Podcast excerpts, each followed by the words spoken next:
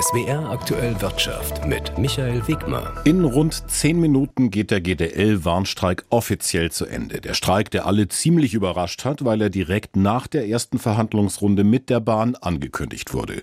Im Fernverkehr sind vier von fünf Züge ausgefallen. Im Regionalverkehr fuhr in manchen Gebieten so gut wie gar kein Zug.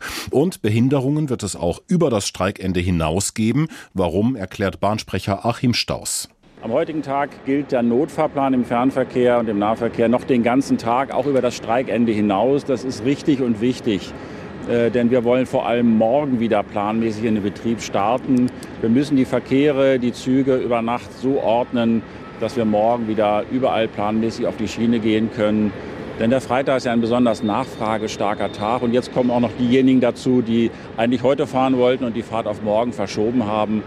Also unsere ganze Priorität liegt darauf, morgen an diesem wichtigen Freitag den Verkehr wieder in Gang zu bringen.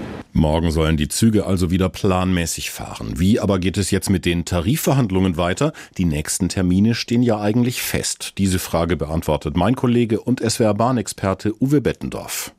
Ursprünglich haben beide Seiten ja gleich mehrere Verhandlungsrunden miteinander abgestimmt, weil aber die Bahn den für heute geplanten Termin wegen des Warnstreiks abgesagt hat, ist derzeit völlig offen.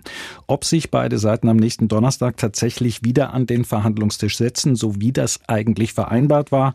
Aber GDL-Boss Weselski und Bahnpersonalvorstand Seiler, die wissen natürlich auch, dass es ohne ernsthafte Verhandlungen keine Lösung in diesem Tarifkonflikt gibt. Früher oder später müssen sie miteinander reden und versuchen, versuchen, eine Einigung herbeizuführen. So schlecht wie im Moment war die Stimmung zwischen Bahn und GDL eigentlich selten. Schmälert das denn die Aussicht auf einen Abschluss? Ja, die gegenseitigen Vorwürfe und Beschuldigungen, die tragen sicher nicht zu einer konstruktiven Gesprächsatmosphäre bei, aber beide Seiten sind kampferprobt und müssen das am Ende auch sportlich nehmen. Aus meiner Sicht muss die Bahn der GDL bei der angepeilten Verkürzung der Wochenarbeitszeit entgegenkommen, sonst wird es aller Voraussicht nach keine Lösung geben. Dann wird die GDL die nächste Eskalationsstufe zünden, die Verhandlungen für gescheitert erklären und eine Urabstimmung über unbefristete Streiks einleiten. Das wäre das schärfste Schwert, um die Bahn zum Einlenken zu zwingen und natürlich schlecht für die Bahnkunden. Im Moment ist eine Lösung noch schwer vorstellbar im Bahntarifkonflikt. Es wäre Bahnexperte Uwe Bettendorf. Immer mehr junge Menschen in Deutschland wollen studieren oder die Hochschulen werben Betrieben die Auszubildenden ab. Das sind präsente Schlagzeilen aus den vergangenen Monaten und Jahren, wann immer es um den Mangel an Azubis in Deutschland geht. Heute hat allerdings die Bertelsmann Stiftung eine Untersuchung vorgelegt und die besagt, ein angeblicher Studienboom ist nicht verantwortlich für zu wenig Ausbildung. Es gibt ihn nicht mal wirklich. Denn sowohl die Zahl der neuen Auszubildenden als auch die der Studienanfänger ist in den letzten letzten zehn Jahren zurückgegangen. Caroline Schnelle ist Projektleiterin Bildung bei der Bertelsmann Stiftung. Einen schönen guten Tag. Guten Tag. Mit welchen Zahlen belegen Sie denn, dass der Mangel an Azubis gar nichts mit einem Studienboom zu tun hat?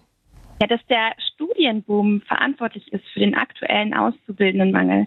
Das ist tatsächlich einer der größten Mythen der nachschulischen Bildungswelt.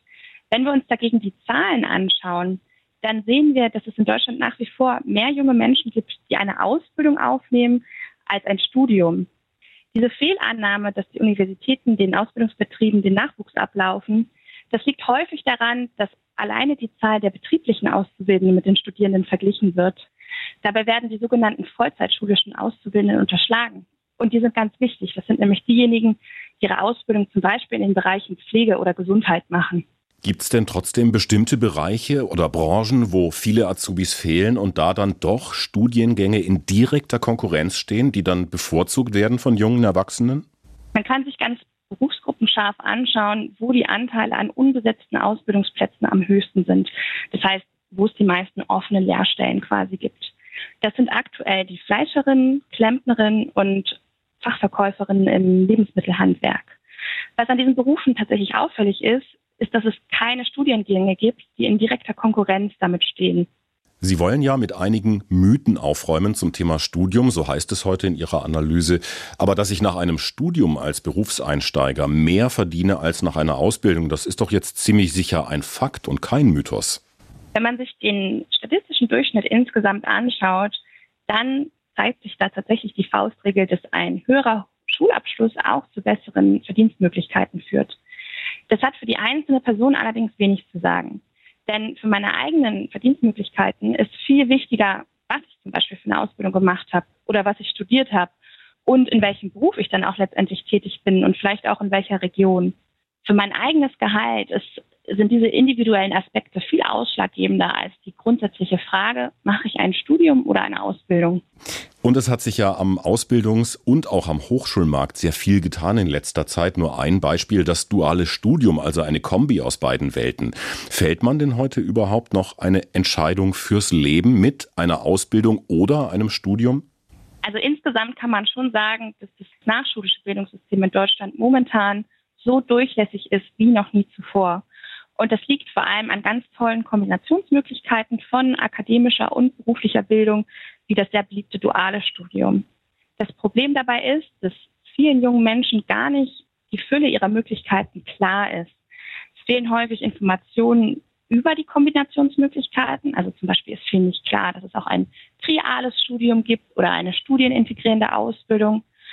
Oder auch, welche Möglichkeiten man hat, heutzutage ohne ein Abitur zu studieren und wie man sich im Rahmen der beruflichen Bildung nachqualifizieren kann.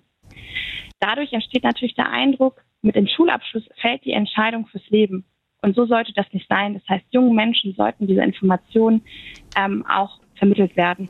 Ein Studienboom ist nicht verantwortlich für fehlende Azubis. Caroline Schnelle war das von der Bertelsmann Stiftung. Den US-Konzern Eli Lilly kennen Sie vielleicht über die Abnehmspritze, die gerade viel durch die Medien geht. Eine neue Variante ist vor einer Woche von den US-Behörden genehmigt worden. Und dieser US-Pharma-Riese gründet im rheinhessischen Alzey in Rheinland-Pfalz eine neue Produktionsstätte. Aus unserer Redaktion Landespolitik Christian Buttgereit. Vorangegangen waren Regierungskreisen zufolge monatelange Verhandlungen. Eli Lilly soll sich im erweiterten Gewerbegebiet Alzey Ost ansiedeln. Nach Angaben von Insidern fließen keine Subventionen aus Steuergeld. Vielmehr habe sich das Unternehmen wegen der Nähe zu anderen Firmen aus der Pharma- und Biotech-Branche für den Standort in Rheinhessen entschieden, heißt es. Dies erleichtere beispielsweise die Suche nach Fachkräften. Darüber hinaus werde mit Folgeinvestitionen bei anderen Unternehmen am Standort gerechnet. Eli Lilly hat für morgen zu einer Pressekonferenz gemeinsam mit Bundeswirtschaftsminister Habeck und Gesundheitsminister Lauterbach nach Berlin eingeladen. Am geplanten Standort in Alzey werden ebenfalls morgen Ministerpräsidentin Dreyer und die rheinland-pfälzische Wirtschaftsministerin Schmidt Einzelheiten der Ansiedlung bekannt geben. Dem Internetportal Business Insider zufolge plant Eli Lilly in Alzey seine im vergangenen Jahr in den USA zugelassene Abnehmspritze zu produzieren. Der Autobauer Porsche erweitert sein Stammwerk in Stuttgart-Zuffenhausen. Für den Ausbau sollen rund 250 Millionen Euro investiert werden. Auf der Montagelinie für zweitürige Verbrennersportwagen sollen in Zukunft auch die Modelle mit Elektroantrieb produziert werden. Außerdem soll die Montage des Antriebs für den elektrischen Makan in das Motorenwerk integriert werden. Das teilte Porsche heute mit. Siemens hat das abgelaufene Geschäftsjahr mit einem Rekordgewinn abgeschlossen. Nach Steuern verdiente der Technologiekonzern 8,5 Milliarden Euro, fast doppelt so viel wie im Vorjahr. Der Umsatz stieg währungsbereinigt um 11 Prozent. Für das laufende Geschäftsjahr rechnet Siemens mit etwas weniger Umsatz plus, vor allem weil ein wichtiges Geschäftsfeld in China schwächelt. Die Siemens-Aktie ist heute mit Abstand Tagesgewinner im DAX und damit sind wir bei der Börse. In Deutschland sind die größten börsennotierten Unternehmen im dritten Quartal erstmals seit 2020 geschrumpft. Im Vergleich zum Vorjahr haben die DAX-Unternehmen laut der Beratungsfirma EY von Juli bis September dieses Jahres 11 Prozent weniger Gewinn gemacht. Der Umsatz ging um 5 Prozent zurück.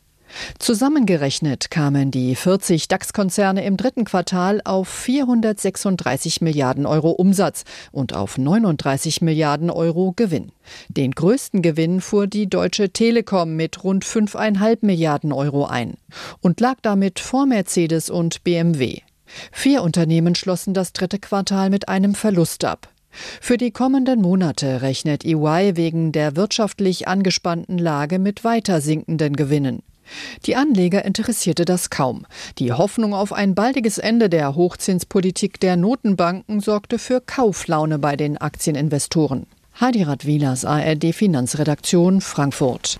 Und die Siemens-Aktie steht auch zum Handelsschluss ganz vorne mit plus 5,7 Prozent. Der DAX am Ende noch leicht im Plus 0,2 Prozent. Das sind 15.790 Punkte.